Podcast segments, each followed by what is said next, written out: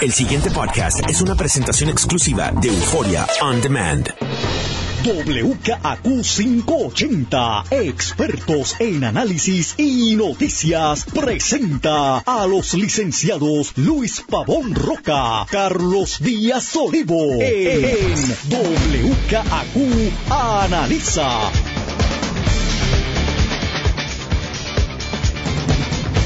Muy buenos días, amigas, amigos. Soy Luis Pavón Roca. Les doy la bienvenida a WKQ. Analiza a don Carlos Eduardo Díaz y Olivo.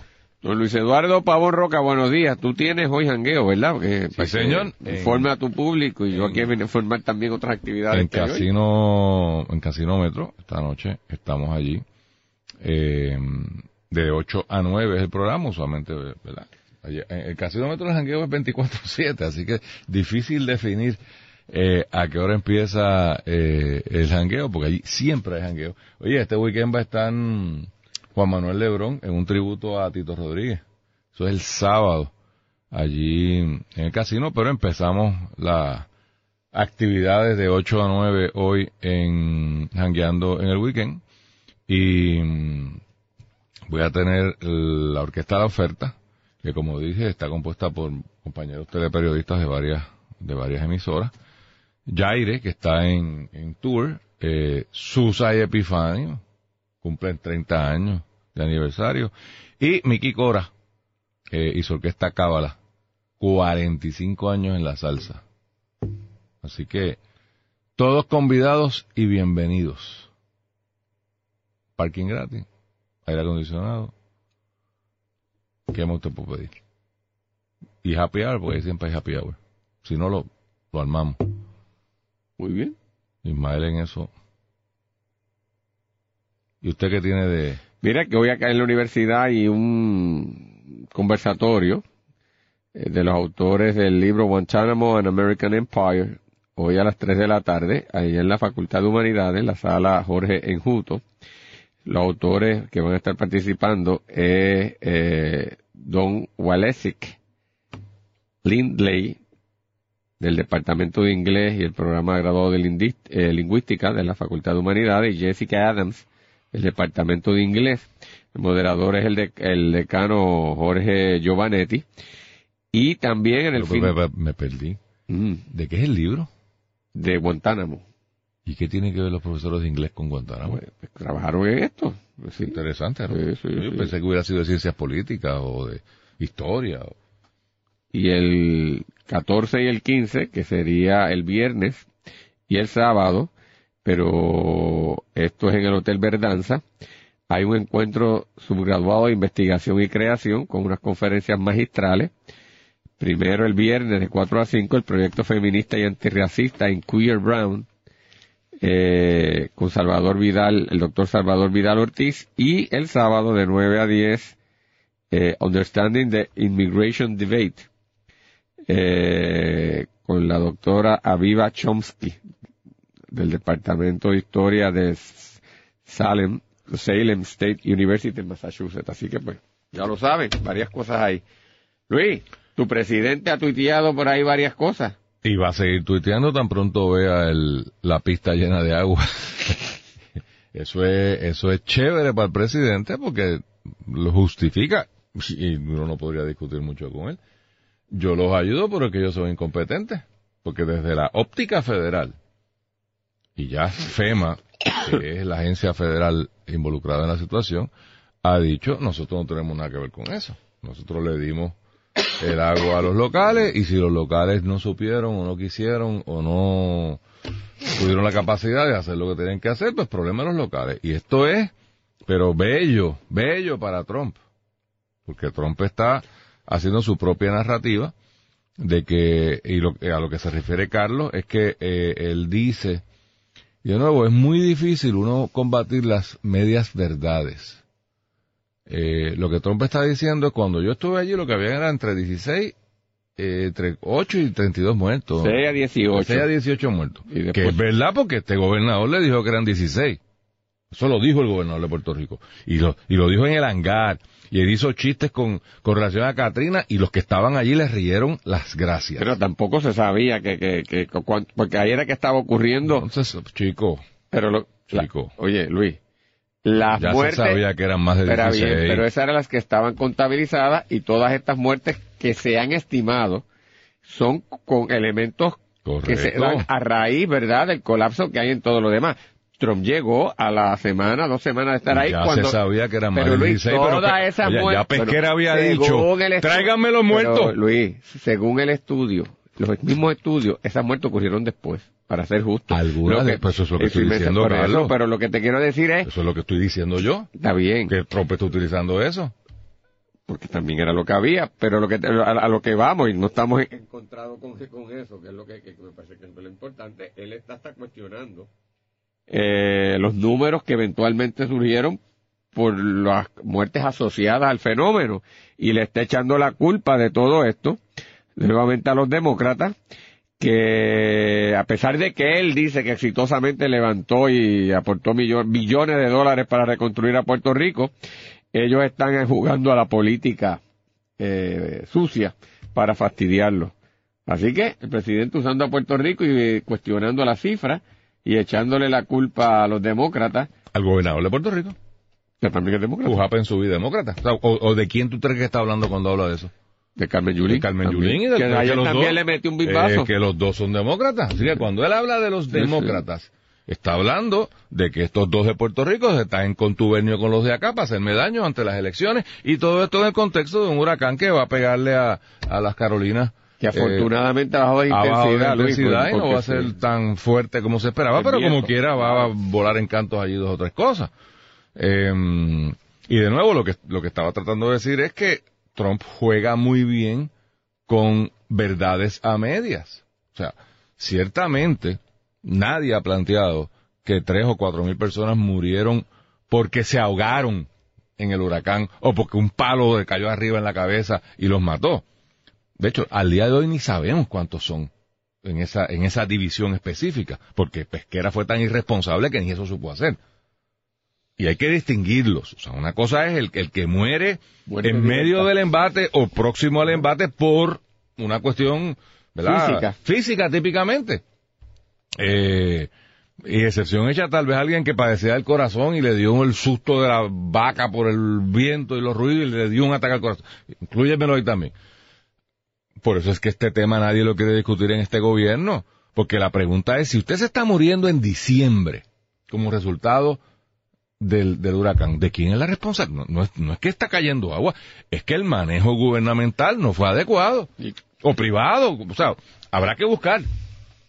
Pero en diciembre, tres meses después, no debió haber ni- habido ningún muerto. Cero, punto. Pero, y Trump dice, eso es una fabricación. Y, y en ese sentido, pues, obviamente, ahora averiguar, ayer salió la noticia, no la discutimos, que el 97% de las reclamaciones de FEMA, ah, hacia FEMA sobre ay- ay- ayudas funerarias fueron denegadas.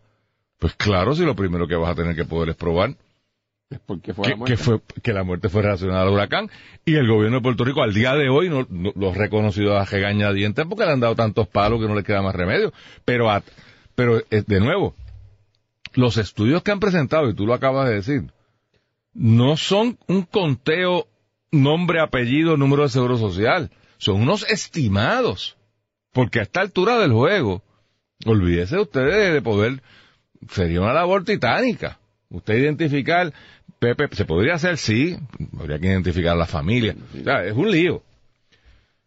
Y ahora, y volviendo al agua, o empezando con el agua, Carlos, esto del agua, patrón decir, es una chulería, pero patarlo con lo que estábamos hablando. O sea, la línea de Trump va a ser, mire si son sorumas los demócratas esos locales, incompetentes. O sea, ya le dije incompetente a la alcaldesa.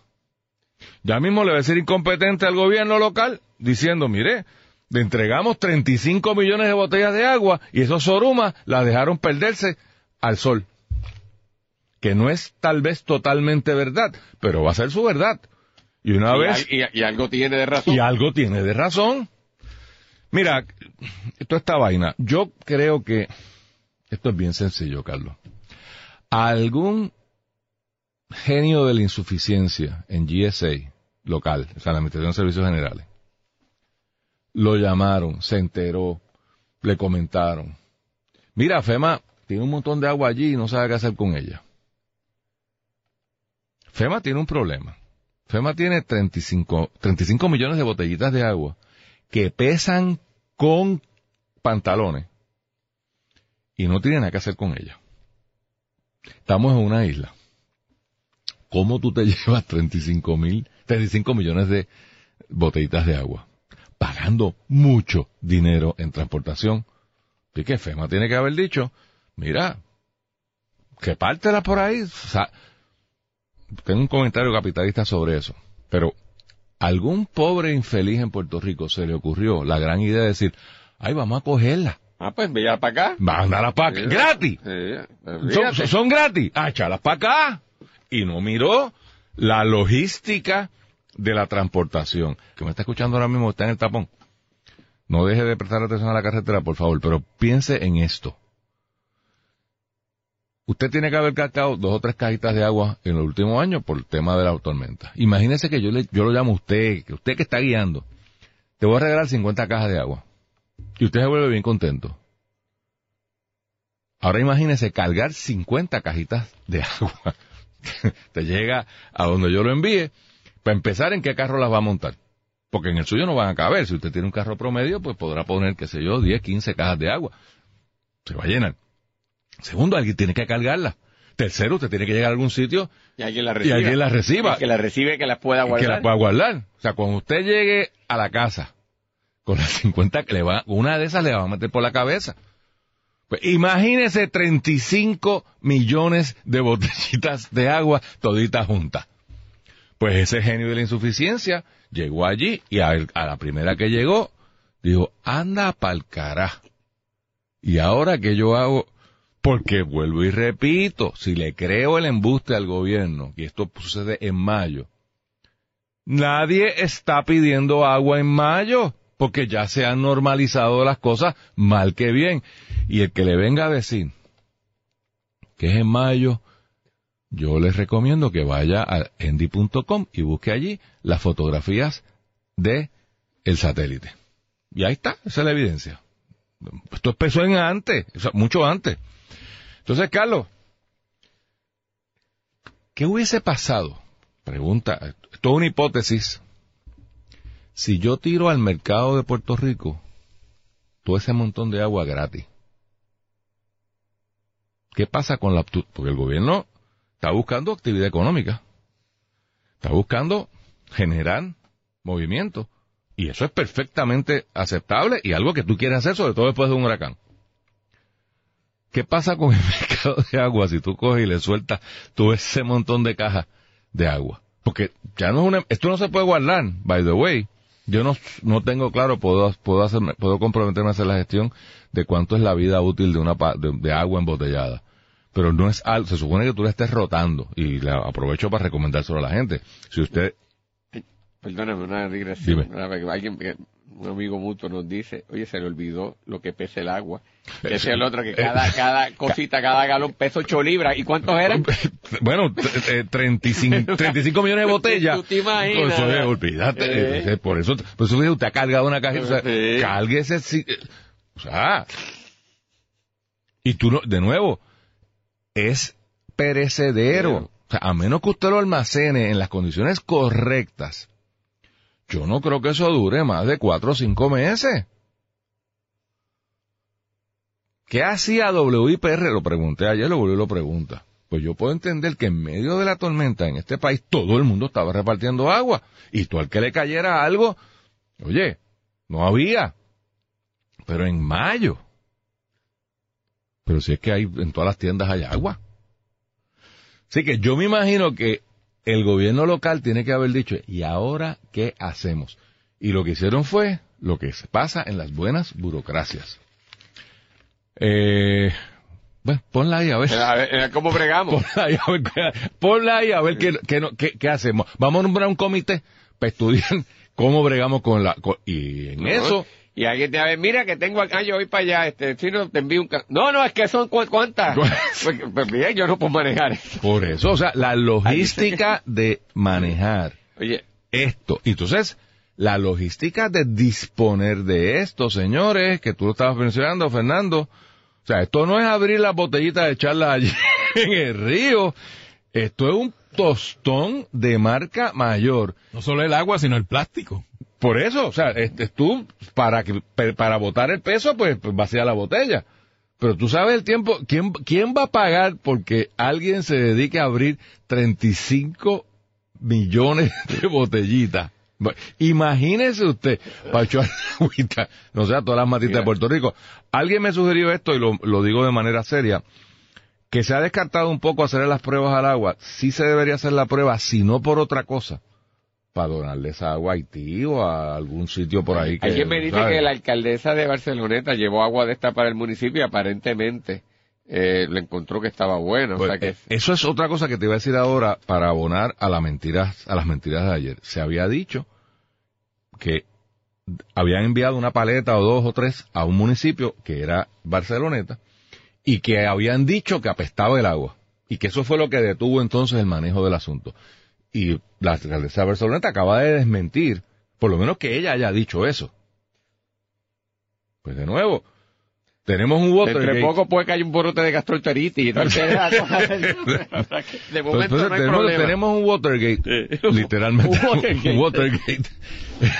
Está bueno. Innecesariamente. Pero mira, Y mi teoría es sencilla, aquí no hay conspiraciones. Pura incompetencia. Oye, yo te lo, te lo he traído anteriormente porque este fenómeno siempre me estuvo interesante y yo lo he leído. Eh, en el ejército, que es de las cosas que uno identifica como de, de- de precisión, eso así, prusiana, que, Sí, estructura. la cantidad de, a veces, suministros de comida que no llegan, que no llegan cuando tienen que, y están, que hay que de- descomisar porque se dañaron. Tropas que se quedan sin las municiones, estando las municiones por otro sitio. Es una barbaridad. La cantidad de soldados que mueren matados por soldados de ellos mismos. Eso, eso tiene un Eh, nombre. eh, Friendly Friendly Fire. Fire. Es una cosa bárbara que acaba casi por decir que el ejército, lejos de ser una estructura eficiente, es de lo más ineficiente que hay. Y te imaginas tú que ahí está en juego la seguridad de la nación. Con esto lo, lo que reafirma lo que tú señalas, Luis, que eh, aquí se co- hay una... Primero, en, todas estas operaciones masivas va a haber un elemento de falla inherente que no se puede evitar. Y otra, que ciertamente nosotros tampoco somos los más diestros en que- términos de manejo eh, de pero- los recursos. Y ahorita lo quiero empatar con lo del alcalde de Yauco, pero, Pero, eh, tenemos un problema serio. Totalmente de acuerdo, pero de nuevo, quiero ponerlo en el contexto. Yo puedo aceptar eso, Carlos. En medio del frente de guerra, en batalla, estamos entrando a Irak y se me perdieron unas cosas. A 15 días del huracán, volví. Pero si le creo al gobierno, esto es en mayo.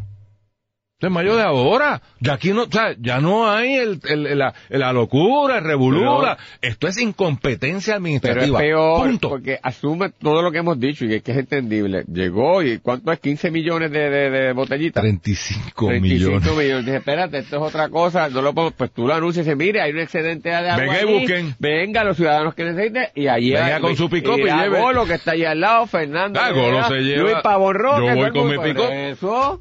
Yo voy con mi entonces buscas métodos alternos, se lo hizo organizaciones sin fines de lucro que tienen, y tú Pero es que lo pusieron. Déjalo ahí a ver qué hacemos. El pasado podcast fue una presentación exclusiva de Euphoria On Demand. Para escuchar otros episodios de este y otros podcasts, visítanos en euphoriaondemand.com.